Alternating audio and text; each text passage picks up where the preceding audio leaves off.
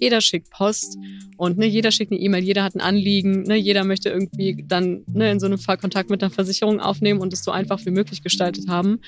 Und ja, das ist schon cool, Teil davon zu sein. Ja, und es macht mega Spaß. ITCS Pizza Time Podcast. Cheesy questions and juicy answers for the tech community. Hi und herzlich willkommen zum ITCS Pizza Time Tech Podcast. Ich bin hier mit Lena Feiter. Sie ist Organisationsprogrammiererin bei AXA. Und ich sage herzlich willkommen. Wir haben gerade schon ein bisschen gesprochen. Wir haben uns schon ein bisschen sehr kennengelernt und uns sehr, sehr gut verstanden. Aber bevor ich dich hier weiter vorstelle, würde ich sagen, erzähl du doch einfach mal ganz grob ein bisschen was über dich und wer du bist und was du so machst. Hi erstmal. danke, Leonie. Genau, erstmal danke, dass ich überhaupt hier sein darf. Ich freue mich sehr über die Einladung zu eurem Podcast. Und genau, ich erzähle einfach mal ein paar Worte zu mir, damit ihr ein kleines Bild von mir habt. Ich bin Lena, bin Organisationsprogrammiererin bei der AXA und komme gebürtig aus dem Rheinland, eigentlich aus Mönchengladbach sogar, wohne jetzt seit ein paar Jahren in Köln da hat mich tatsächlich auch mein Job hier bei der AXA ja, hergebracht und ich arbeite seit jetzt 2017 tatsächlich schon hier bei der AXA. Habe vorher Informatik studiert nach dem Abitur. Das habe ich in Düsseldorf gemacht und habe circa doch vier Jahre, genau, nach vier Jahren habe ich meinen Bachelor dann gemacht. Und im Anschluss, ja, habe ich dann schon direkt ein Praktikum bei der AXA gemacht und bin dann seither da geblieben, weil es mir offensichtlich ziemlich gut gefallen hat. genau, ansonsten, neben meinem Beruf hier bei der AXA als Programmiererin, habe ich eine große Leidenschaft, den Sport und generell beschäftige ich mich auch gerne mit gesunder Ernährung und Co. in meiner Freizeit. Also genau, so das ganze Tech-Thema bezieht sich bei mir eher so auf den Job. In der Freizeit ist es dann was ganz anderes, aber genau, so habe ich eine gute Balance gefunden und fühle mich damit sehr wohl. Das klingt sehr, sehr schön. Passend zum Thema Ernährung kommt die wichtigste Frage unseres Podcasts und zwar, was ist denn deine Lieblingspizza? Oh, ich glaube, jetzt wird es langweilig. ich habe tatsächlich, würde ich sagen, es ist wirklich die klassische Pizza Margarita. Irgendwie, ich habe immer diesen Struggle, wenn ich eine Pizza aussuche. Erstens kann ich mich super schwer entscheiden bei sowas. Und dann sehe ich immer so diese ganze Variation mit, weiß nicht, so viel Gemüse und hier Schinken und da und die leckersten Kreationen. Aber im Endeffekt bleibe ich irgendwie immer bei dem Basic der Pizza Margarita. Aber die muss dann scharf sein, auf jeden Fall. Also da muss irgendwas Scharfes drauf. Ich liebe scharf und die muss dann auch scharf sein. Das, das finde ich gut. Ich, ich habe mir häufig irgendwie so Peperonis oder sowas auf eine Pizza Margarita gemacht. Oh, lecker. Und das ja. finde ich, das ist echt gut. Das, also ja. Absolut bin ich voll bei dir. Pizza Margarita in scharf. 100%. Kennst du, muss ich kurz einwerfen, kennst du diese Sriracha-Soße? Ja, ja. Diese asiatische, die, da gibt es so eine Mayonnaise von Sriracha-Mayo, oh ja. Oh. Mm, ja. Und die ist auch vegan, ist was auch voll lecker. cool ist. Die ist ja, so gut. Richtig. Oh ja. Mhm. Ja. Also 100%. das ist echt äh, an alle äh, mein Geheimtipp für eine einfache Pizza. Sriracha drauf, die Sriracha-Mayo. Ja, ja, ja. Heaven. Oder die QP Mayo, also die japanische Mayo. Und die kann man auch gut mit der normalen Sriracha mischen und dann hat man auch ein richtig gutes Sriracha Mayo. Also kleine und die kenne ich Tipps. gar nicht. Ah, da muss ich das mal ausprobieren. Ja. Die ZuhörerInnen wissen ja jetzt bereits, dass du eine Programmiererin bist. Aber wie kam es dazu? Du hast ja gesagt, dass du im privaten Leben eher in andere Richtungen gehst. Aber was hat dich denn dazu bewegt, beruflich in die IT zu gehen? Tatsächlich war ich seit klein auf schon eigentlich super technikaffin. Also ich bin auch irgendwie gefühlt mit so Maus und Tastatur groß geworden. Also es haben mir meine Eltern letztens noch erzählt, dass ich irgendwie super schnell so an Maustastatur dran war und irgendwie damit auch voll schnell klarkam und da richtig Spaß dran hatte. Ja, und irgendwie genau, hat mich das irgendwie durch die ganze Kindheit so ein bisschen begleitet, auch damit so, ne, man hat ja dann auch angefangen, so Computerspiele zu spielen. So zu meiner Zeit war es zum Beispiel Löwenzahn und sowas. oh mein Gott, cool. das habe ich auch gespielt. ja. ja, oh mein Gott, ja. Das fand ich immer richtig cool oder so. Ich auch. Es gab noch Herkules und sowas. Also irgendwie war, war das so, ah, genau, und Sims.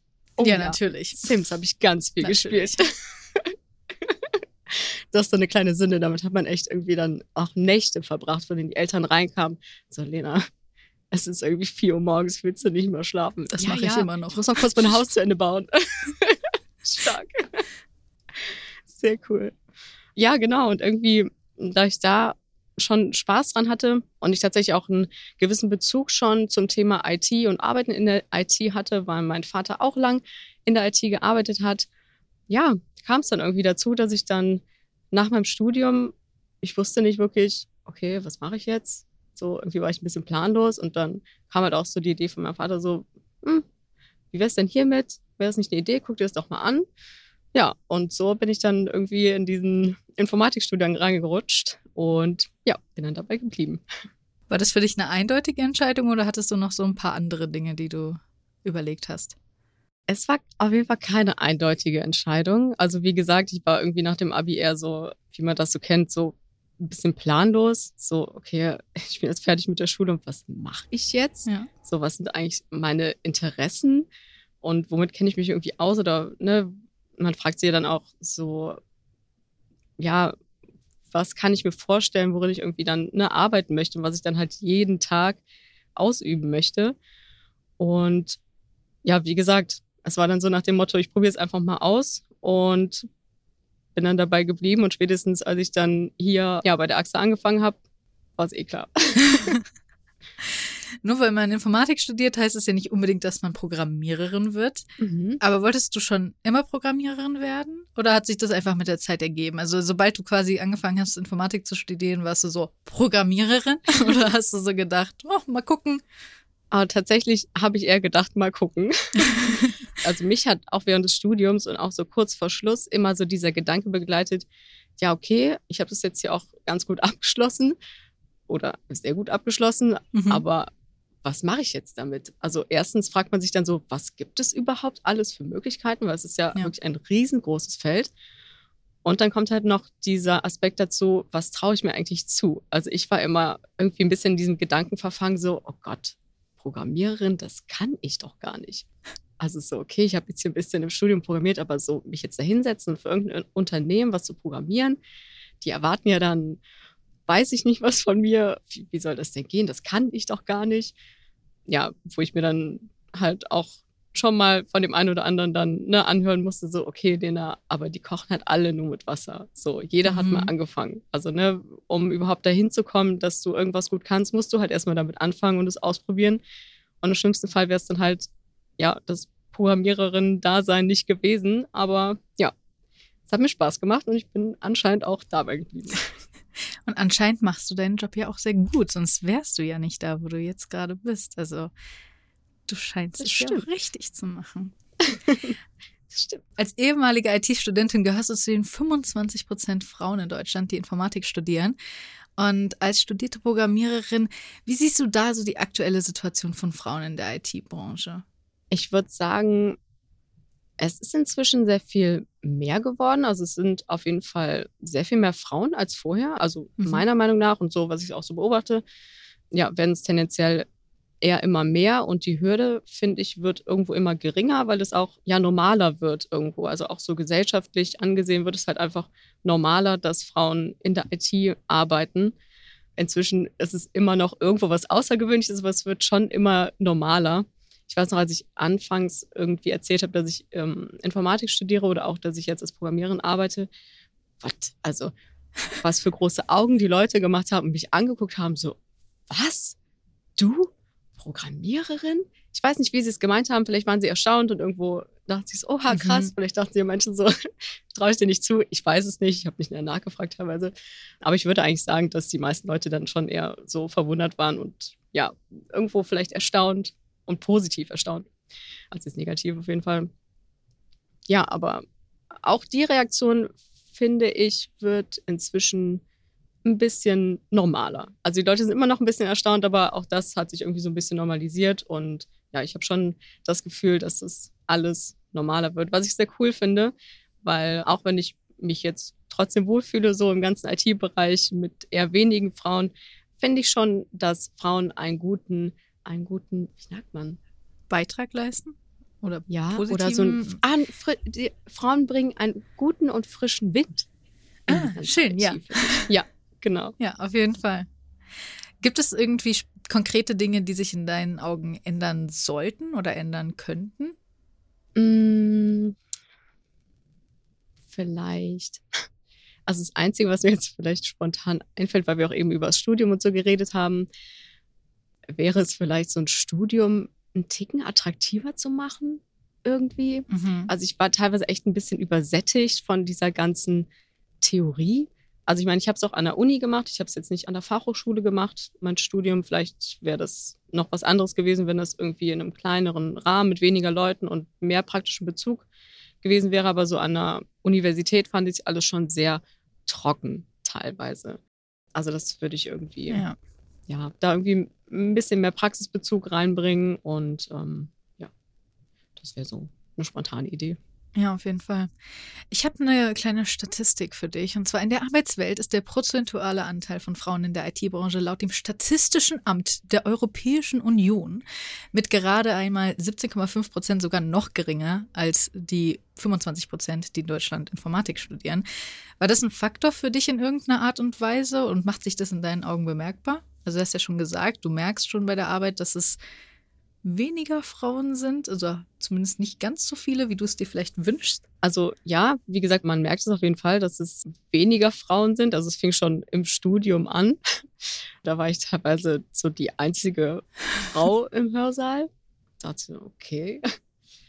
Also da waren wirklich keine, das konntest du, glaube ich, wirklich an einer Hand abzählen, wie viele äh, Frauen da teilweise im Hörsaal waren. Mhm. Und klar, so vor ein paar Jahren waren es ja noch weniger Frauen, sage ich mal, so in diesem ganzen IT-Umfeld. Aber so für mich persönlich war das eigentlich trotzdem nie etwas, worüber ich mir so Gedanken gemacht habe. Also oder was mich irgendwie davon abgehalten hat oder mich Mhm. irgendwie ausgebremst hat, dass ich mir dachte, oh Gott, so wie soll ich denn als Frau da irgendwie Fuß fassen? Ne, das ist irgendwie so eine Männerdomäne.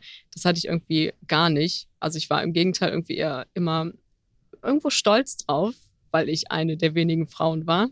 Ja, weil ich mir dachte, so, warum denn nicht? Also, ne, ich kann es doch genauso gut wie du. Also, ne, ob ich jetzt eine Frau bin, du ein Mann bist, ne, ist ja total irrelevant. Ja. Klar, wenn der andere schlauer ist, ne, macht der dann vielleicht seinen Job ein bisschen besser. Aber, ne, Ja, klar. das ist meiner Meinung nach einfach überhaupt gar kein Punkt, der irgendwo wichtig sein sollte und ja, war für mich eigentlich auch immer total irrelevant. Ja. Ja. Hast du das Gefühl, dass du vielleicht äh, Teil so ein bisschen einer positiven Veränderung sein kannst? Dass du dafür sorgst, dass hier vielleicht ein paar mehr Frauen sich auch motiviert fühlen, Teil der IT-Welt zu werden? Absolut, ja, glaube ich schon. Und ich glaube auch, dass es hilft, wie jetzt zum Beispiel auch dieser Podcast, wenn man das auch ab und zu mal so ein bisschen in die Öffentlichkeit trägt und es einfach ein bisschen ja, präsenter macht, so dieses ganze Thema und es halt auch dadurch einfach noch ein bisschen normalisiert. Dass es irgendwie so, ja, bei allen so verankert ist, dass es halt was ganz Normales ist, ohne dass man jetzt irgendwie speziell darauf hinweisen muss oder ähm, ja. Ich glaube, da kann man schon viel bewirken, ja. Auf jeden Fall. Ähm, wie bist du eigentlich bei AXA gelandet? Also bei IT denkt man ja nicht unbedingt an Versicherungsunternehmen. Du hast ja schon ein bisschen gesagt, wie du bei AXA gelandet bist, wie es passiert ist, dass du zu AXA gekommen bist. Aber hast du vielleicht, als du das gelesen hast, als du von AXA erfahren hast, dir gedacht, hm, AXA und IT, wie, wie gehört das zusammen? Äh, ja, tatsächlich. Ähm, das habe ich mir auf jeden Fall gedacht. Ich habe ja schon kurz erwähnt, dass mein Vater auch in der IT gearbeitet hat und er hat tatsächlich auch bei der AXA Mhm. gearbeitet, eine lange Zeit. Und tatsächlich auch meine Mutter, die hat aber nicht ganz so lange da gearbeitet, aber die beiden haben sich auch hier kennengelernt. Ganz witzig. Dementsprechend hatte ich irgendwo immer schon, also war mir jetzt AXA ein Begriff, aber ne, trotzdem hat man ja so jetzt nicht wirklich viel mit dem Job der Eltern irgendwie am Hut oder weiß ja jetzt so viel von. Außer, dass ich Ja. jetzt vielleicht mal, als ich klein war, hier in den Büros rumgelaufen bin und mal einen Kakao getrunken habe oder so, das weiß ich noch. Aber ansonsten hatte ich jetzt auch keinen Bezug dazu. Aber dementsprechend, als ich dann halt auch nach einem Job gesucht habe, beziehungsweise ich habe im letzten Semester meines Studiums, hatte ich dann den Entschluss gefasst, mal Praxiserfahrung zu sammeln, um halt auch eben so ein bisschen Mhm. diese Unsicherheit mir selbst zu nehmen, dieses, ne, ist Programmiererin sein überhaupt was, ne, probier es einfach mal aus. Und dann habe ich halt ein Praktikum machen wollen, eben im Feld des Programmierens dann. Und so bin ich dann auf eine Stelle bei der AXA gestoßen und habe natürlich auch so ein bisschen meinen Vater dann auch bisschen gefragt, ne, so, wie geht eigentlich so Versicherung und IT zusammen, der mir dann so ein bisschen was dazu gesagt hat, aber trotzdem war das, waren das irgendwo böhmische Dörfer, sag ich mal für mich, was da dann im Endeffekt wirklich mit IT und Versicherung so passiert. Genau. Und so bin ich dann zum Praktikum hier gekommen und bin dann auch direkt in der Abteilung für den Posteingang gelandet. Und so wurde dann ziemlich schnell klar, was zum Beispiel ein großes Feld der IT in so einer Versicherung sein kann. Und zwar der gesamte Posteingang, wo alle Post, die zur AXA geschickt wird, einmal durchläuft, ob es die Briefpost ist, die E-Mail oder das Fax. Da muss es halt ganz viele Prozesse für geben, die sich halt genau darum kümmern, die ganze Post dann an die richtige Stelle zu schicken, sage ich mal. Und genau, da war dann ziemlich schnell klar, okay, anscheinend braucht auch Versicherung IT. Ich meine, wie gesagt, das ist jetzt nur wirklich ein kleiner Teilbereich, aber ja, mhm. genau. Gibt es noch ein paar andere Teilbereiche, die du mal eben kurz anreißen willst?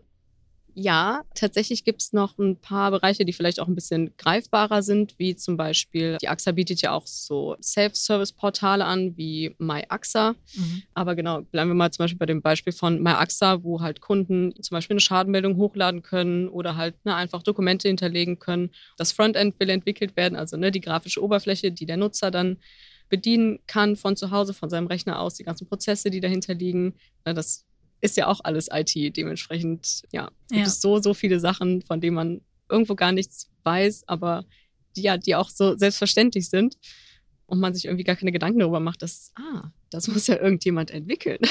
da muss sich ja irgendjemand drum kümmern. ja, das ist, wie ich als Grafikerin mir immer denke, es steckt überall Grafik drin. Ja. Also überall stecken Grafiker, ja. die irgendwie was machen und alles irgendwie hübsch machen. Richtig. Das ist genauso wie irgendwie überall steckt IT drin. Irgendwo, genau. überall sind die ITler, die ihre Hände damit drin haben. Richtig. Als kleine Frage zwischendrin, was ist denn deine Lieblingsprogrammiersprache und womit arbeitest du oder ihr bei AXA? Meine Lieblingsprogrammiersprache, würde ich sagen, ist Java. Mhm. Das war nämlich auch so, seit dem Studium hatte ich damit irgendwie am meisten was zu tun und es ist auch jetzt immer noch bei AXA so die Sprache, mit der ich am liebsten arbeite. Ist auch bei uns sehr verbreitet. Also wir arbeiten da in super vielen Abteilungen mit. Darüber hinaus ist zum Beispiel in meinem Team noch was ganz Spezielles. Wir arbeiten mit einer Kaufsoftware und die bringt so eine eigene Programmiersprache mit sich. Dementsprechend wollte das dann auch noch gelernt werden, als mhm. ich bei mir im Team angefangen habe. SPL heißt die Sprache. Sagt wahrscheinlich nicht wirklich jemand was, aber damit ihr es mal gehört habt. Und ansonsten, klar, gibt es auch noch, ähm, wird viel mit Python auch gearbeitet im Bereich ähm, Data oder so ähm, Altlasten, sage ich mal, die aber wirklich immer weniger werden, äh, die dann noch mit Cobalt programmiert werden. Aber es ist wirklich sehr, sehr wenig. Und halt klar, so der klassische, was man alles mit den Datenbanken macht, wird dann mit SQL geschrieben. Genau, das sind so die gängigsten, womit man hier am meisten eigentlich zu tun hat. Ja, du hast ja auch gerade ein paar Altlasten angesprochen. AXA muss sich wahrscheinlich wie alle anderen eben auch immer an neue Technologien anpassen, an neue Anforderungen, an die Digitalisierung, an die neue Welt, dass alles neu wird und sich alles ändert. Wo steht AXA da im Bezug zur Digitalisierung? Genau, Digitalisierung, ganz großes Wort, vor allem bei uns ein ganz großer Begriff, vor allem in Bezug auf Cloudification und genau, Cloudifizierung auf Deutsch gesagt. ähm, genau, da ist AXA speziell, würde ich mal behaupten, beziehungsweise ist auch faktisch so mhm. ein absoluter Vorreiter momentan in unserer Branche. Wir sind nämlich schon bereits mit rund 80 Prozent aller unserer Anwendungen in Cloud-Umgebungen. Und zudem ist natürlich auch das Thema Automatisierung absolut wichtig für uns in Bezug auf alle Beteiligten, ob es jetzt äh, Vertriebspartner, Kunden oder auch einfach für uns Mitarbeiter ist, ist natürlich ein super wichtiges Thema, da es einfach alles einfacher und schneller und effizienter macht in allen Bereichen und für alle Beteiligten. Genau, und zum Beispiel auch das Kfz-Neugeschäft ist bei uns beispielsweise auch schon vollständig digital inzwischen. Und auch so Services, wie ich eben angesprochen habe, wie das MyAXA-Portal, diese Self-Services. Genau, dadurch werden unsere Kunden auch noch wesentlich selbstständiger. Und das sind ja aktuell so diese ganzen Digitalisierungsthemen, die bei uns so anstehen. Und ja, auch so große Meilensteine, die wir aktuell angehen oder in der letzten Zeit angegangen sind. Sehr cool. Gibt es auch eine Zukunftsvision? Also bestimmt gibt es eine Zukunftsvision. Bestimmt habt ihr schon ganz, ganz tolle und spannende Pläne für die Zukunft. Aber jetzt mal konkret, was sich vielleicht bei euch so in den nächsten fünf bis zehn Jahren tun wird?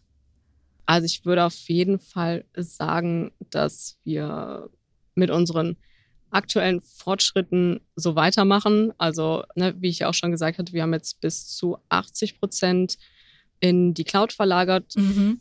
Und klar, ne, dann trotzdem diese ganzen Themen wie Automatisierung weitertreiben und einfach auch das Kundenerlebnis primär ja positiver gestalten, dass es einfach ja, dass dieser Kontakt vom Kunden mit AXA einfach ja ein positives Erlebnis wird und bleibt und ja einfach effizient und einfach geht, wie zum Beispiel über solche Apps und diese Self-Service-Portale Einfach auch, dass Versicherung nicht mehr so ein gruseliges Thema wird, wahrscheinlich auch. Ich glaube, gerade ja. als, als junge Menschen ist es so, dass diese ganzen Thematiken so extrem gruselig und, und man denkt irgendwie immer, wenn man dann irgendwie auszieht, steht man vor diesem riesigen Berg an, an Dingen, die man tun muss und Dingen, mit denen ja. man sich noch nie beschäftigt hat auch. Richtig. Und wenn man dann da irgendwie Apps hat oder die Möglichkeit hat, sowas online zu machen, wird es einem so viel einfacher gemacht und so viel zugänglicher auch am Ende und verständlicher für einen. Absolut.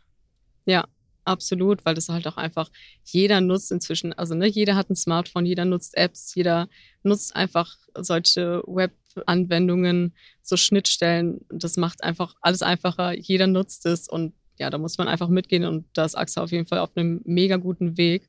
Und ne, wie du auch schon gesagt hast, so Versicherung ist einfach erstmal so ein riesen Fragezeichen, das weiß ich auch noch von mir, als es dann darum ging, okay, was brauche ich denn jetzt für eine Versicherung und wo überhaupt? Und dann, wenn du dann an dem Punkt bist, dass du vielleicht weißt, welche Versicherung und wo möchte diese Versicherung dann abschließen, wenn du dann auch noch irgendwie einen komplizierten Prozess hast, um dann überhaupt dahin zu kommen, diese Versicherung abzuschließen, oh Gott.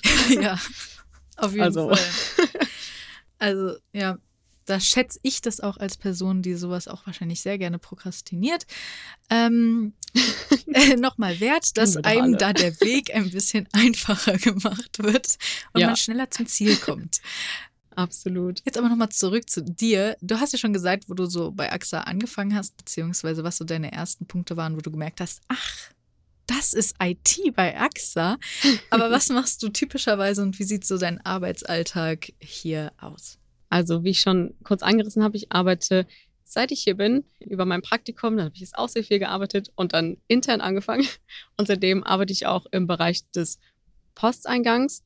Und genau, da bin ich speziell im Team, das sich um die Daten bzw. Dokumentenerkennung und Datenextrahierung kümmert, ähm, der ganzen Dokumente, die bei der AXA Deutschland reinkommen. Das heißt, wir kümmern uns quasi um ja, die Post, die dann bei uns ankommt. Wie gesagt, ob jetzt Brief, E-Mail oder Fax. Diese Dokumente erkennen wir dann. Das bedeutet, wir gucken, ah, okay, ah, ah, Post von Leonie. Und genau, das erkennen wir dann quasi alles mit unserer Software. Und genau, wir haben eine Kaufsoftware, das hatte ich auch eben kurz gesagt, die modifizieren wir aber. Also wir customizen die auf speziell unsere AXA-Bedürfnisse und auf unsere Prozesse, die dann halt auch danach noch stattfinden. Im besten Fall machen wir das automatisiert, dass da überhaupt niemand mehr dran muss, dass es einfach nur einmal durch den Prozess läuft und dann hinten im Fachbereich an der richtigen Stelle auskommt, dass dann vielleicht der Sachbearbeiter sich nochmal bei dir meldet oder er hat dann nochmal kurz etwas machen muss, um den Prozess dann abzuschließen. Oder es kann auch sein, dass alles komplett dunkel durchläuft und du auch schon automatisch mit ähm, Nachrichten nach Hause bekommst, beziehungsweise E-Mail oder postalisch, je nachdem. Aber es kann natürlich auch sein, dass speziell jetzt die Software, die wir bei uns im Team betreuen, die dafür zuständig ist, diese Daten zu extrahieren aus dem Dokument. Also ne, wir lesen dann aus, okay, die Post ist von dann und dann, von der Leonie, mh, sie schreibt das und das. Es muss ja dann alles ausgelesen werden. Und das machen wir quasi auch mit einer KI sozusagen. Genau. Und da kann es aber dann auch sein, dass das noch alles nicht automatisch alles passiert ist. Das heißt, es muss dann nochmal jemand gegenprüfen, der dann nochmal drüber schaut, okay, ist das, was die Software ausgelesen hat, in Ordnung? Mhm. Kann ich das dann nur bestätigen oder muss ich es vielleicht nochmal berichtigen?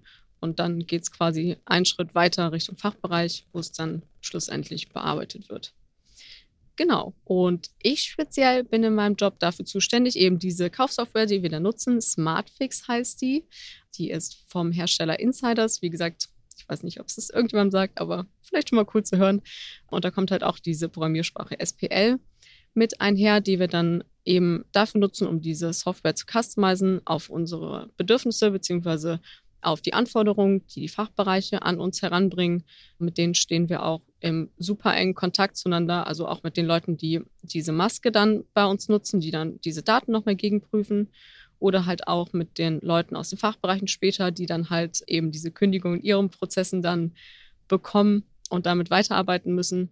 Mit denen stehen wir super eng im Kontakt und das klappt auch richtig gut, dass dann ne, mal ein Anruf durchkommt, ah, hier, das klappt vielleicht nicht so gut oder wie wäre es, wenn das und das irgendwie besser funktionieren würde, beziehungsweise wir hätten die und die Anforderungen, könnt ihr damit irgendwas machen? Und tatsächlich ist es auch ja durch unsere ganzen, sage ich mal, auch Services, die wir jetzt inzwischen nutzen, so als Entwickler, die auch mit der ganzen Cloudification einherging, dass auch dieser ganze Entwicklungsprozess viel einfacher vonstatten geht. Das heißt, wir haben so einen Softwareentwicklungsprozess, so eine Pipeline, äh, schneide ich es mal kurz an, die es uns super vereinfacht, die Sachen, die wir entwickeln, auch super schnell produktiv zu schalten bzw. zur Verfügung zu stellen. Genau.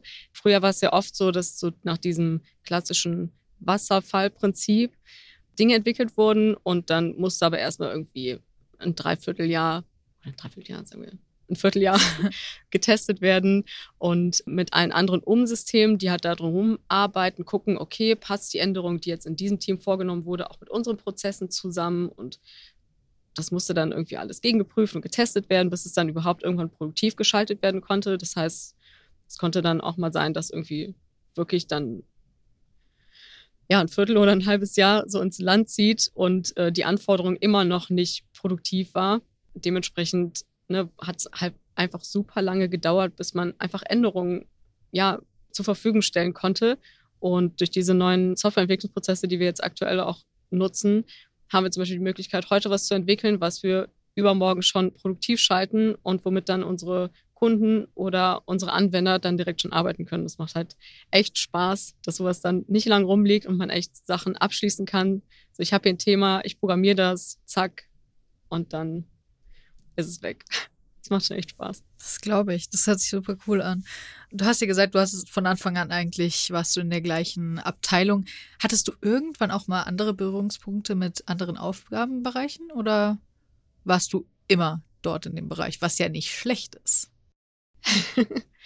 Tatsächlich war ich seither in diesem Bereich tätig. Also klar kamen irgendwann mal so Gedanken, so, ah, okay, vielleicht mal irgendwie in eine andere Richtung. Aber irgendwie, ja, was dann doch irgendwie jeden Tag immer was Neues und irgendwie kommt immer was Neues dazu und irgendwie, ja, sieht der Tag dann trotzdem irgendwie immer anders aus. Es gibt immer neue Anforderungen. Und ja, bisher hat es einfach so viel Spaß gemacht, dass ich da geblieben bin. Ich kann mir auch gar nicht vorstellen, wie viele Dokumente da täglich reinkommen müssen. Also du sagst ja, es ist ja, von ist AXA Deutschland, also ganz Deutschland ja. kommt da alles rein. Das ist ja, ja. unglaublich. Also ja, das ist wirklich unglaublich. Also wenn dann, wenn dann mal irgendwas nicht läuft, oh, tatsächlich habe ich gerade keine Zahl. das kann ich vielleicht nochmal nachliefern. Jetzt gerade habe ich tatsächlich keine Zahl. Aber es ist echt, also ich meine, der Fortschritt zum Beispiel von, also früher war es ja sogar so, dass die ganze Post, ne, als es auch noch keine E-Mail gab und mhm. so, gab es ja halt auch Leute, beziehungsweise gibt es jetzt heute auch noch, aber da waren es hauptsächlich nur diese, also Leute, die dafür zuständig waren, die halt dann die Post entgegennehmen und die Post öffnen und dann halt ja dann wirklich auslesen mussten und gucken ja. mussten, okay, was ist das hier für ein Schriftstück? Okay, das lege ich dann hier in dieses Fach, damit es da weiter bearbeitet werden kann. Postsortieren. Inzwischen wird es dann quasi, genau, ja, Postsortierung. Inzwischen wird das ne, stapelweise dann in Scanner gegeben. Immerhin ist das ne, einfacher, aber das muss man sich mal überlegen. Ne? Also das, das, ist echt Wahnsinn. Und inzwischen ist es halt ne, sehr, sehr, sehr viel mehr dann ne, digitaler über E-Mail oder halt auch schon ne, über solche Anwendungen wie jetzt eine App oder so eine Webanwendung, die halt direkte Schnittstellen darstellen. Genau, das ist halt auch richtig cool, so diesen Prozess so zu sehen, wie das eigentlich immer mehr digital wird. Ja.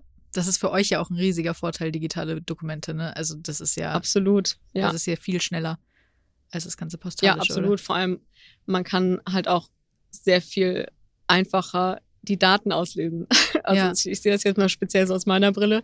Ne, wenn jetzt jemand so einen äh, Vertrag handschriftlich ausgefüllt hat, Mhm. ne, dann hat man halt mal nicht so eine saubere Handschrift und dann kann die Maschine das halt nicht lesen. Ne? Und dann Ja. muss halt auf jeden Fall nochmal jemand drauf gucken und vielleicht kann er selbst nicht lesen und muss dann ein bisschen Rätsel raten. Also sowas kann halt auch vorkommen. Ne? Klar, so ist man dann mit allem, was digital reinkommt, hat man es halt alles in einer Norm und so ist es dann Mhm. halt klar viel, viel einfacher, das zu verarbeiten. Ja, Ganz mal Absolut. von der Umwelt abgesehen, was ist natürlich auch nochmal ja am richtig. Papier und ja, sowas. Auf jeden Fall. Ja. absolut. Um nochmal kurz auf die Digitalisierung, was wir ja gerade auch schon mal nochmal angesprochen haben, und die technischen Lösungen zurückzukommen und auf die Cloud speziell. Du sagst ja, ihr wollt auf 100 Prozent kommen.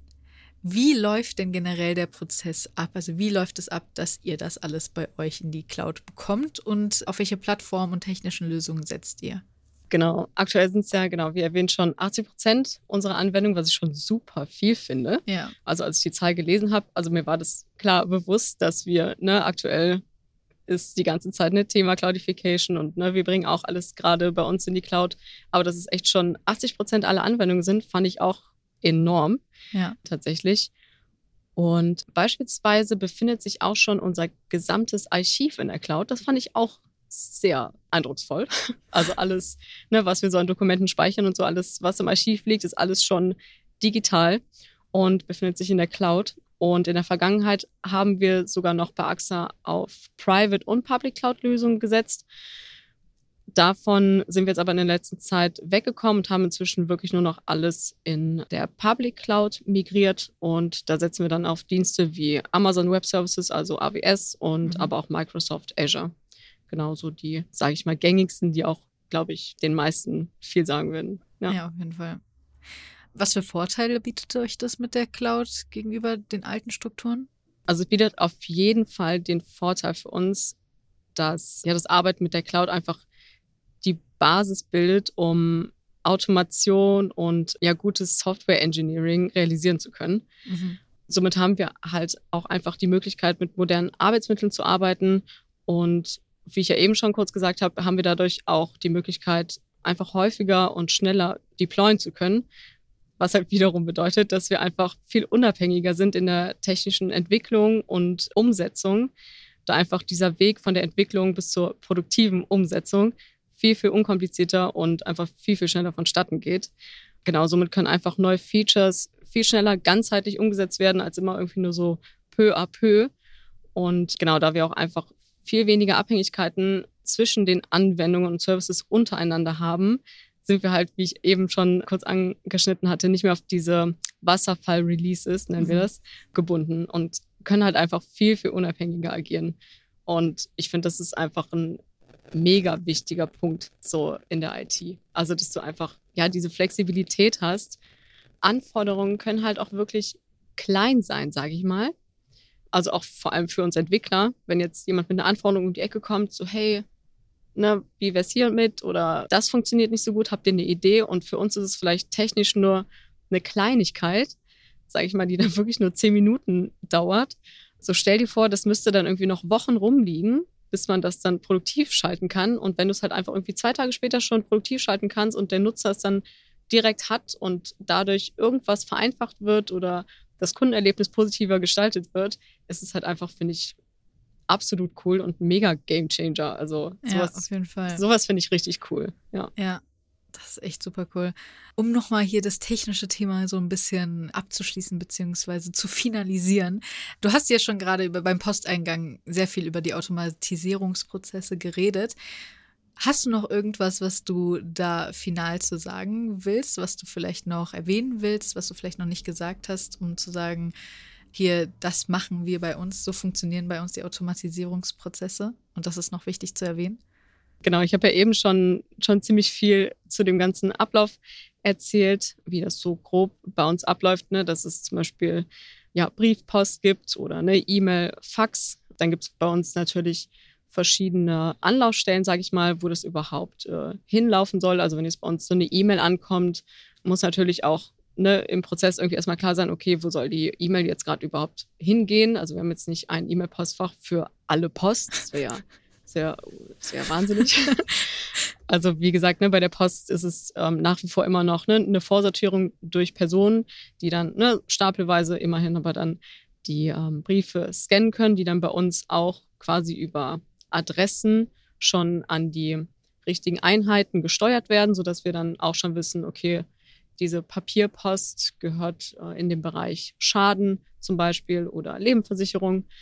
Und somit ist es dann auch bei der E-Mail genau das Gleiche, beziehungsweise bei E-Mail natürlich dann über die E-Mail-Adresse, dass wir es dann darüber steuern können, dass dann zum Beispiel die Kunden oder die Vermittler dann schon an die richtige E-Mail-Adresse die Post schicken, dass wir dann schon wissen, okay, hier kommt eine E-Mail im Bereich Leben rein, ne, dann wissen wir, okay, es handelt sich auf jeden Fall um ein Dokument, was sich auf eine Lebensversicherung bezieht. Genau, heißt, die Dokumente werden bei uns an den entsprechenden Stellen abgeholt und müssen dann natürlich auch erstmal konvertiert werden. Das passiert dann bei uns in eine PDF, die dann bei uns im Prozess ankommt und dann weiterverarbeitet wird. Und aus diesen Dokumenten können wir dann die Extraktion und die Klassifikation vornehmen. Und genau dieser Bereich passiert dann speziell bei mir im Team. Hier durchlaufen die Dokumente dann den Prozess der Klassifikation, wo dann festgelegt wird, um welches Dokument es sich handelt. Und es kann natürlich aber auch sein, dass du noch ein anderes Dokument mitgeschickt hast. Das erkennen wir dann auch, dass du zum Beispiel noch hast halt Lust, noch was zu schreiben, also hast du noch ein Schreiben dran gehängt, hat noch ein bisschen Mitteilungsbedarf. und dann geht's halt weiter mit der Datenextraktion, dass wir dann auslesen, ah, okay, ne, die Daten zur Kündigung speziell oder was wolltest du uns sonst noch mitteilen? Ne, ist es dann noch wichtig oder müssen wir daraus dann noch einen anderen Prozess abschließend anstoßen? Genau, und in diesem Prozess versuchen wir dann halt so viele Daten wie möglich automatisch auszulesen und diese Informationen dann an den Fachbereich weiterzugeben. Und wie eben schon gesagt, im besten Fall passiert das wirklich so automatisch wie möglich. Ist aber natürlich nicht immer gegeben. Also da müssen trotzdem immer noch oft Leute drauf gucken, was auch manchmal vielleicht nicht verkehrt ist. Ne? Also manchmal ist es ja dann trotzdem noch, die Maschine macht ja trotzdem das, was man ihr sagt. Also hat man ihr vielleicht auch was Falsches gesagt im Programmierungsprozess. macht sie auch nichts Richtiges. Das kann auch schon mal passieren. Aber natürlich die Seltenheit. Genau. Und das sind so die groben Schritte bei uns der Dokumentenerkennung, wo speziell mein Team für zuständig ist. Und ja, genau. Sehr cool. Ja, ich bin immer noch faszinierend und schockiert darüber, wie viel da wahrscheinlich jeden Tag reinkommen muss und wie viel ihr da jeden ja. Tag bearbeitet und dass ihr da irgendwie so viel am Tag irgendwie tackelt und das ist total, ich bin sehr beeindruckt von euch als Team. Absolut. Danke. Go Team. Tatsächlich ist es auch eigentlich, yeah, ich gebe es weiter. Ich hoffe, das Team hört es. Tatsächlich ist es auch, ich glaube, wir sind inzwischen in unserem Team äh, sieben Leute. Mhm. Und wir kümmern uns um alle Sparten außer Kranken. Das macht nochmal ein anderes Team, unser Partnerteam. Aber das ist echt, und sieben Leute ist schon, ist schon viel inzwischen. Also wir waren auch vielleicht mal fünf Leute oder so. Mhm. Und manchmal ist es echt so, dass man so am Tag kommt dann wirklich manchmal sich der Gedanke, okay, krass. Also, ne, du bist jetzt hier dafür zuständig, dass dieser Posteingang läuft. So, ne? Ja. Wenn da bei uns mal was nicht läuft, kann es dann halt mal dazu führen, dass halt die Post nicht weiter verarbeitet werden kann, ne? Wenn irgendein Prozess irgendwie stoppt oder es auch irgendwelche kleinen Probleme gibt, ne, dass dann irgendwie sich dann bei uns die Post staut und ne, dass dann vielleicht jemand einen Tag später eine Antwort auf seine Post bekommt, ne, das wäre dann so gesehen, würde dann auf unsere Kappe gehen. So, und das ist halt schon, finde ich, finde ich schon krass. Und es ist halt auch irgendwo cool, so eine, irgendwo so eine Verantwortung zu haben, finde ich. Und ja, finde ich, macht doch einfach Spaß, weil man ja auch eben so dieses Versicherung und IT, das oft nicht so greifbar ist. Und ich finde, ja. das ist dann direkt so ein Bereich, der total greifbar ist, ne? Weil jeder, jeder schickt Post und ne, jeder schickt eine E-Mail, jeder hat ein Anliegen, ne, jeder möchte irgendwie dann ne, in so einem Fall Kontakt mit der Versicherung aufnehmen und es so einfach wie möglich gestaltet haben. Und ja, das ist schon cool, Teil davon zu sein. Ja, und es macht mega Spaß. Und du hast recht, stimmt das mit der Verantwortung. Es sind ja auch super wichtige Dokumente und sowas, die da kommen, die auch sehr schnell irgendwie bearbeitet werden müssen. Und wenn die nicht weitergeleitet werden oder nicht an die richtige Stelle schnell genug kommen und sowas, dann dauert das extrem lang oder dann weiß ich nicht. Also es ja. ist schon viel Verantwortung, die da ist. Und ihr seid ja somit die erste Anlaufstelle von vielen Kunden auch. Und ja. bei euch geht es dann erstmal weiter und ihr müsst funktionieren, damit da vieles läuft. Und ihr seid ein sehr, sehr, sehr wichtiges Zahnrad. Also stimmt, Ja, das ist richtig. das ist echt cool und sehr faszinierend. Also ich glaube, das ist auch was, was dich wahrscheinlich so lange da bisher auch da gehalten hat und einfach diese Ja. Verantwortung und zu wissen, dass du was tust, was auch sehr wichtig ist und was anderen Leuten hilft und Ja, aber das ist richtig. wahrscheinlich nicht das Einzige, was dich da hält, denn AXA hat bestimmt auch noch viele andere Dinge, die dich bei AXA hält. Weil äh, das ist immer so die Sache, bei die ich denke, eine Firma muss den Angestellten ja auch was bieten, dass man bleibt. Mhm. Der Job kann so toll sein, wie er will. Wenn man sich nicht wohlfühlt in der Firma, dann bleibt man nicht. Willst du uns ein paar Perks erzählen, die AXA hat, die für dich vielleicht besonders sind? Sehr, sehr gerne. Ich glaube, da könnte ich auch lange drüber reden. also neben dem ganzen Arbeiten als Programmiererin so an sich ist es einfach, finde ich, Arbeiten bei AXA ist einfach Wohlfühlen, Mhm. finde ich. Also ähm, die Kultur, die hier gelebt wird, ist irgendwie trotz dessen, dass es halt ja ein Riesenkonzern ist und auch bei uns in der Hauptverwaltung in Köln tausende Leute arbeiten, ist es trotzdem super familiär und auch total ungezwungen, so miteinander und untereinander. Und ich finde, es ist einfach eine mega Arbeitsatmosphäre. Also es macht einfach, einfach Spaß, mit den Leuten hier zu arbeiten. Und man lernt auch immer neue Leute kennen, weil man kann ja quasi gar nicht alle hier kennen, weil es so viele sind.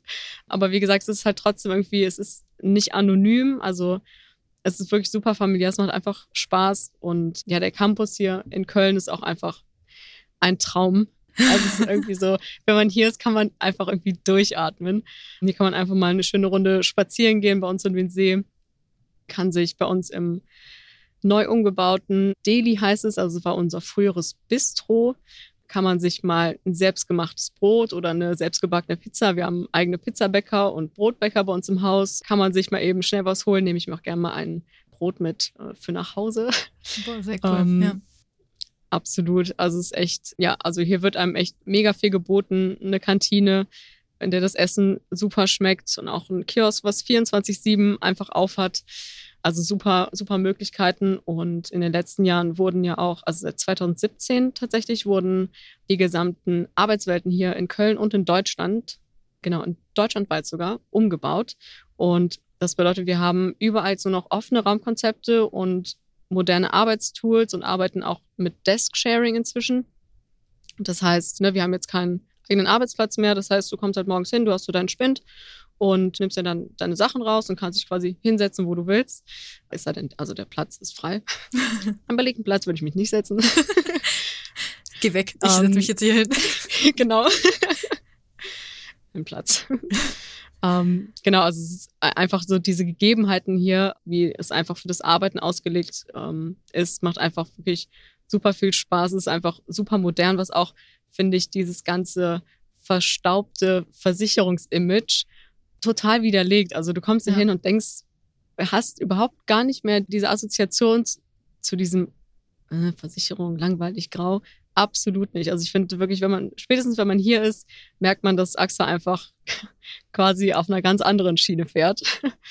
ja, und es macht einfach echt super viel Spaß. Also wir haben noch super viele andere Angebote. Ich könnte wirklich mega viel noch erzählen. ähm, wir haben auch eine eigene Kaffeebar. Der Kaffee schmeckt super in der Kaffeebar. Also wirklich empfehlenswert. Wir haben auch zum Beispiel ähm, ein paar Mal im Jahr so Obst- und Gesundheitstage nennen sich die, wo dann so korbweise Obst hier ausgelegt wird, wo man sich dann immer was mitnehmen kann oder auch Gesundheitstage, in denen dann Vorträge gehalten werden und wo vorher zum Beispiel auch eine Umfrage dann stattgefunden hat von unserem betriebsärztlichen Dienst, heißt der, glaube ich. So welche Themen die Mitarbeitenden irgendwie aktuell beschäftigen oder ne, wo man vielleicht ein bisschen ja, Unterstützung braucht und dementsprechend wird dann auch das Angebot an diesen Gesundheitstagen aufgestellt. Finde ich auch super cool. Und wir haben hier auch in den Häusern bei uns, wir haben zwölf Häuser und hier haben wir auch in jedem Haus andere Möglichkeiten für aktive und passive Erholung. Also zum Beispiel in ein paar Häusern stehen Kicker oder ein Airhockey oder du hast auch einen Ruheraum, wo du wirklich mal irgendwie, ne, wenn du 20 Minuten einfach nur mal Ruhe brauchst, dich einfach mal kurz entspannen kannst. Das ist echt super cool. Wir haben auf jeder Etage bei uns Kaffeebars, wo man sich auch einfach mal ungezwungen dann auf einen Kaffee treffen kann. Bedeutet, ne, wenn man auch irgendwie mal ein Meeting hat, muss man nicht immer irgendwie ne, so, man stellt sich das dann immer vor, so dieses Bild habe ich gerade im Kopf, so im Anzug, Schlips, Kragen, setzt dich so irgendwo hin mhm, und hältst so ein Meeting.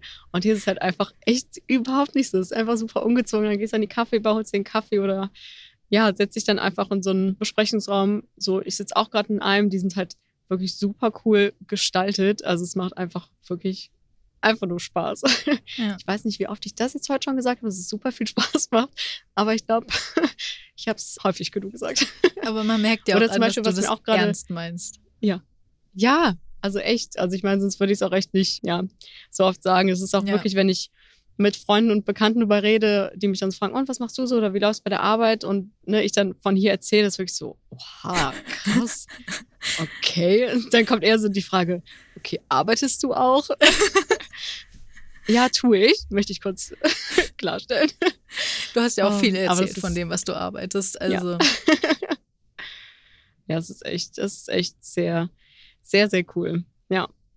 Ach so, eine Sache, die ich zum Beispiel auch persönlich super gerne nutze, sind zum Beispiel auch verschiedene sportliche Angebote, die die AXA zur Verfügung stellt, wie auch zum Beispiel eine Kooperation mit Urban Sports. Das nutze ich zum Beispiel persönlich. Dementsprechend kann ich halt viele Fitnessstudios besuchen. Habe ich ja anfangs schon erwähnt, dass es so ne, mein, mein Riesenhobby ist dann in meiner Freizeit und dass halt quasi mein Arbeitgeber mir auch dahingehend, ne, mich dahingehend super unterstützt, finde ich halt auch mega cool. Das ist echt cool. Ja. Also ich war schon hooked beim See weil sobald man mir was von Wasser Die erzählt. Die haben auch Enten. Oh mein Gott. Oder ja. Gänse? Ich weiß es nicht. Tiere mit Schnabel, Schnäbeln, die in der Nähe von Wasser Haus. sind. Oh, ja, süß. sie haben so ein eigenes Haus. Das heißt Haus 13 und das ist so eine kleine Hütte dann auf, auf dieser kleinen Insel äh, oh auf dem See, wo die dann immer hinschwimmen. Süß, oder? Ja.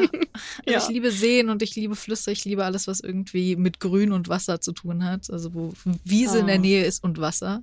Deswegen, also ich wollte den Unterschied machen zwischen Meer und Flüssen und Seen.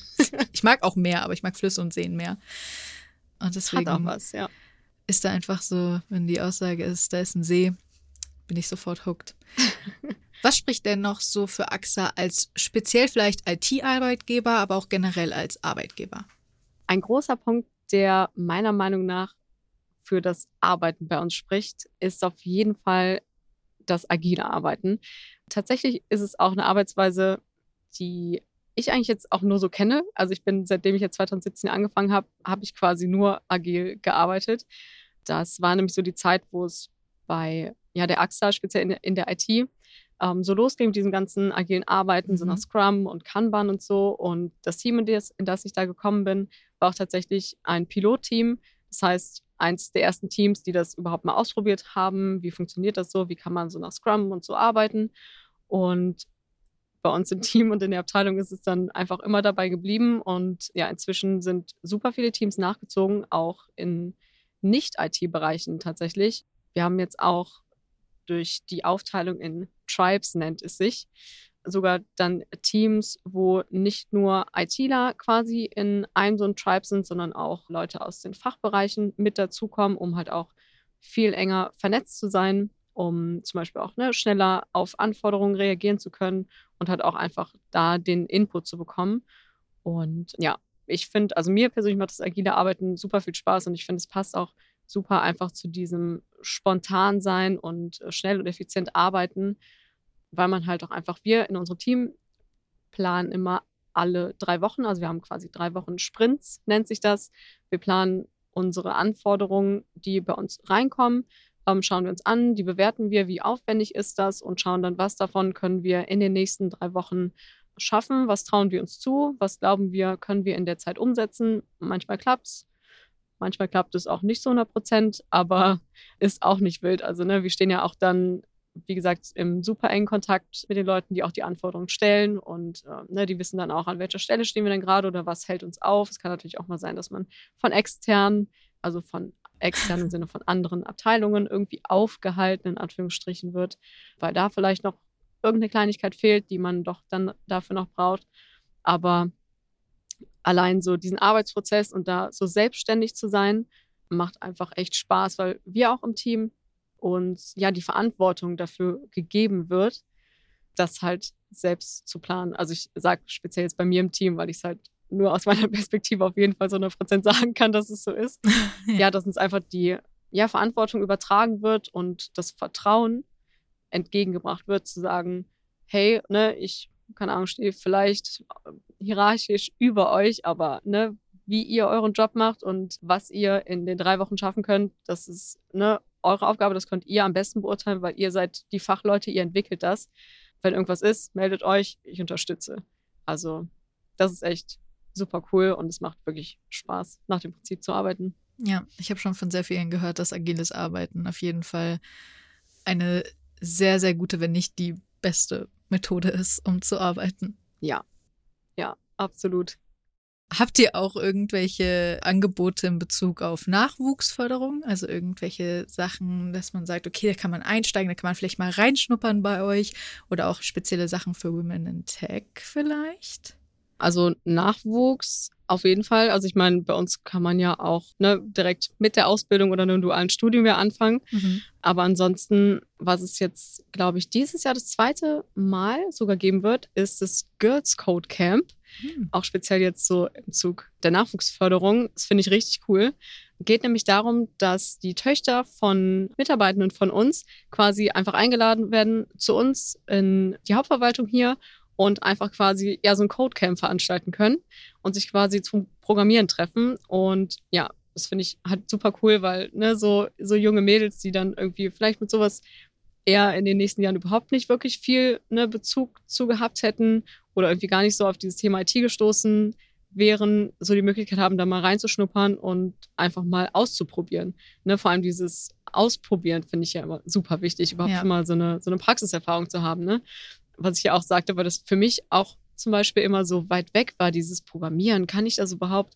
Und mit diesem Girls Code Camp ist halt so diese Hürde, finde ich, einfach dann schon mal genommen. Und das finde ich einfach ein super cooles Format. Ja. Ja. Das stimmt auf jeden Fall. Es ist auch immer wichtig, einfach mal einen Einblick in Sachen zu bekommen. Deswegen fände ich es auch cool, wenn ja. in der Schule mehr Praktika gemacht werden würden, als Absolut. nur dieses eine in der neunten Klasse oder sowas. Einfach, dass die Schüler und Schülerinnen einfach mal ein bisschen mehr Einblick in das Arbeitsleben bekommen und sich ein bisschen mehr ausprobieren können und einfach ja. mal ein bisschen mehr Gefühl dafür bekommen, was gibt es da draußen eigentlich und sie nicht nur in der neunten Klasse, keine Ahnung, eben mal im Blumenladen nebenan das Praktikum machen, einfach weil sie denken, keine Ahnung, der ist in der Nähe und da muss ich nicht so weit morgens hin. Richtig. Wenn sie gerne in den ja. Blumenladen möchten, dann super gerne. Aber es, es geht halt meist mehr darum, was zu machen, was du wirklich gerne machen möchtest und das dann auch wirklich auszuprobieren und zu sehen, hey, was gibt es eigentlich da draußen und was kann ich wirklich mit meinem Leben machen und wo will ich hin? Richtig. Also liebe ich es, wenn einfach Kindern und Jugendlichen die Chance gegeben wird, sich einfach mal auszuprobieren und zu gucken. Richtig. Gefällt ja. mir das? Ja. Ja, absolut, finde ich nämlich auch. Also vor allem, ich finde, das merkt man halt auch so, ne, je älter man wird, so dieses irgendwas Neues auszuprobieren, so diese Hürde dazu wird, finde ich, irgendwie immer größer, mhm. weil ne, man macht sich ja halt auch immer ne, super viele Gedanken und ne, so dieses, oh Gott, kann ich das? Und dann ist es eine neue Situation und was Neues mag der Kopf einfach erstmal nicht. und so, ne, wenn man so jung ist, dann ist einfach, macht man sich halt einfach so nicht so viele Gedanken darüber. Ja. Und wenn einem dann so diese Möglichkeit gegeben werden, sich ausprobieren zu können, finde ich, ist es einfach echt Gold wert, weil du einfach dann so viel Erfahrung schon mitnehmen kannst für den weiteren Verlauf, ne? Und dann, wie dann zum Beispiel in der Situation nach dem Abi, anstatt dass du dann da sitzt und dir denkst, oh Gott, was will ich jetzt machen? Weil ich habe ja noch nie irgendwas ausprobiert, außer Schule. Ja. und vielleicht mal im Laden nebenan irgendwie gearbeitet in den Ferien. Ne, ansonsten habe ich noch keine Erfahrung. Und ne, wenn du dann irgendwie aber schon so im Kindesalter viel ausprobieren konntest, weißt du immerhin so, ah, okay, ich habe schon mal probiert, zu programmieren. Es hat mir eigentlich Spaß gemacht. Wie wäre es denn, wenn ich in die Richtung gehe? Ja. Also es ist echt, echt cool, ja. Es ist auch immer gut herauszufinden, was man nicht will. Auch das hilft ja, ja. Richtig. Weil man dann zumindest ja. ausschließen kann und weiß, okay, gut, das ist zumindest alles nicht interessant für mich. Und was bleibt dann übrig? Vielleicht ist das ja gut. Richtig. Apropos, was man mag und was man nicht so mag, vielleicht jetzt nicht unbedingt, was man nicht so mag, aber vielleicht eher, was man mag. Hörst du auch Podcasts privat? Und wenn ja, welche hast du irgendeine Empfehlung? Tatsächlich höre ich sehr gerne Podcasts, vor allem so beim Spazierengehen oder mal zu Hause beim Kochen höre ich echt super gerne Podcasts. Aber tatsächlich muss ich zugeben, wie ja schon eingangs erwähnt und wahrscheinlich auch jetzt schon so rausgekommen, beschränkt sich so dieses Technikthema eher bei mir auf den Beruf. So in meiner Freizeit bin ich dann eher so in Richtung Sport, Ernährung und Training und so unterwegs. Habe mich tatsächlich, kleines Sidefact, vor kurzer Zeit sogar selbstständig gemacht, neben meinem Beruf hier bei der AXA als äh, Online-Fitness-Coach und Personal Trainer. Dementsprechend habe ich so ein bisschen dann mein Hobby auch uh. zum Beruf gemacht und ähm, ja, finde es auch überhaupt super cool, dass ich das ja so vereinbaren kann. Ja, da fällt mir noch eine Sache nämlich ein, die wollte ich noch sagen, nämlich zum Thema, dass ich das überhaupt auch miteinander vereinbaren kann. Ähm, es ist nämlich auch Gold wert, dass ich viel von zu Hause arbeiten kann. Tatsächlich haben wir nämlich so eine 60-40-Prozent-Regelung mhm. hier. Das heißt, wir im Team haben jetzt abgemacht, dass wir zweimal die Woche vor Ort sind, einfach damit wir nochmal trotzdem in diesem persönlichen Austausch sind. Ist auch mega wichtig. Und meine Kollegen gehen dann immer gerne kickern. Ich gehe dann, schnapp mir lieber ein und ja. gehe Kaffee trinken. Ich kicker nicht so gerne. Aber genau, so einfach durch diese Gegebenheit, dass ich dann ne, auch drei Tage die Woche von zu Hause aus arbeiten kann, bin ich da halt auch super flexibel und kann mir halt die Zeiten auch super einteilen. Genau, dahingehend, nur noch mal kurz das eingeschmissen, das war mir noch wichtig, das wollte ich mich eben noch sagen. Ja, und dahingehend höre ich nämlich gerne auch in meiner Freizeit Podcasts, die eher so in die Richtung gehen mit Sport, Ernährung, aber auch tatsächlich Mindset und so ein bisschen Persönlichkeitsentwicklung. Damit beschäftige ich mich auch super gern. Und so meine Lieblingspodcasts, die ich da gerne höre, sind On Purpose von Jay Shetty ist ein amerikanischer Podcast oder halt auch was Deutsches, zum Beispiel mhm. von Laura Marlina Seiler. Happy, Holy and Confident oder von Lars Ament auf ein Espresso mit Lars Ament. Also für alle, die so ein bisschen sich gern mit Mindset und Persönlichkeitsentwicklung beschäftigen, kann ich die wärmstens empfehlen. Das ist so ein bisschen, es tut einfach gut, so für die Seele. Also Leute, ihr habt es gehört. Ja. Ich glaube, das schadet niemanden. Und ich glaube, es ist immer gut, sich ein bisschen mehr mit äh, sich selbst und der Persönlichkeit und dem eigenen Kopf auseinanderzusetzen und ein bisschen mehr Absolut. Zeit mit sich selbst ja. zu verbringen. Ich glaube, das ist immer gut. Und deswegen äh, vielen Dank für die Empfehlung. Und ihr könnt da natürlich sehr gerne reinhören. Aber erst, wenn wir hier fertig sind, aber sind wir gleich. Hast du noch irgendetwas Schönes, irgendetwas Motivierendes, irgendetwas Lustiges, irgendetwas, was du unseren ZuhörerInnen hier mit auf den Weg geben möchtest? Ich glaube, eine Sache habe ich tatsächlich, weil es auch irgendwie in meiner letzten Woche ziemlich präsent war und auch zum Beispiel heute mit dem Podcast, dieses Thema, was wir auch eben mal angerissen haben, was Neues ausprobieren, aus seiner Komfortzone rauszukommen das habe ich jetzt wieder gemerkt, weil zum Beispiel auch so die Aufnahme des Podcasts, ich freue mich super, dass ich hier bin, aber ich war auch wirklich super aufgeregt. und dachte mir, oh Gott, wie wird das? Und ich, wie soll das, mache ich das gut? Und ich merke. Du machst das sehr gut. Danke. das freut mich. Und ich merke halt immer wieder, und ich meine, das weiß ja auch jeder Mensch, aber meist machen wir es nicht. Aber man merkt wirklich immer wieder, was Neues auszuprobieren, macht einfach super viel Spaß und es bringt einen auch einfach unfassbar weiter. Es ist Horizont erweiternd und es tut einfach gut, mal aus der Komfortzone rauszukommen, was Neues auszuprobieren. So kann man einfach, ja, sich einfach weiterentwickeln. Also ohne einfach mal aus seiner Komfortzone rauszukommen, ist einfach, finde ich, auch Weiterentwicklung gar nicht möglich. Sonst bleibt man halt immer so ein bisschen in seiner Bubble. Ich meine, es ist auch in Ordnung, wenn jemand absolut zu 100% fein damit ist. Es ist auch vollkommen in Ordnung. Ich glaube aber, mhm. dass es die wenigsten sind. Und vielleicht hier einfach nur noch mal der Reminder und vielleicht so ein bisschen ein paar motivierende Worte dazu. Probiert einfach mal was Neues aus. Zum Beispiel auch arbeiten bei der AXA in der IT. Zum Beispiel. Und dafür, ja. dazu findet ja. ihr natürlich auch alle Informationen in den Show Notes, auf jeden Fall. Äh, und dazu würde ich gerne noch ergänzen, wenn ihr ein neues Hobby anfangt oder sowas, dann ist es 100% okay, am Anfang nicht gut in diesem Hobby zu sein. Und es ist auch okay, nie gut in einem Hobby zu sein. Wenn ihr zum Beispiel einfach gerne malt, weil es euch entspannt und ihr aber einfach vielleicht nie wirklich gut da drin seid, dann ist es überhaupt nicht schlimm. Niemand muss je wirklich gut in einem Hobby sein. Es kann einfach ein Hobby sein, wenn es einem Spaß macht, einen entspannt, einen runterbringt und einem Mehrwert gibt. Dann ist es ein Hobby und man muss da drin nicht die beste Person auf Erden sein. Und ich glaube, das ist auch gut zu wissen, dass man nicht unbedingt in allem immer die beste Person sein muss und in allem immer unglaublich gut. Man kann auch einfach Spaß an einer Sache haben, ohne wirklich krass sein zu müssen. Ich glaube, das ist auch immer, das muss man sich immer mal wieder in den Kopf Absolut. holen. Unterschreibe ich so. Gutes Dann Schlusswort. vielen Dank, dass du hier warst. Sehr, sehr vielen gerne. Dank für das tolle Gespräch. Wir haben sehr viel gelernt. Danke dir. Vielen lieben Dank für die Einladung. Sehr gerne. Und ich glaube, jetzt wissen wir alle, denken wir alle mal ein bisschen mehr darüber nach, wenn wir irgendwo eine Mail hinschicken an zum Beispiel ein Versicherungsunternehmen, was denn damit passiert und wer sich darum kümmert. Und vielleicht denkt ihr euch ja, boah, das klingt so unglaublich interessant und AXA klingt nach dem Arbeitgeber für mich. Dann findet ihr, wie gesagt, alle Informationen bei uns.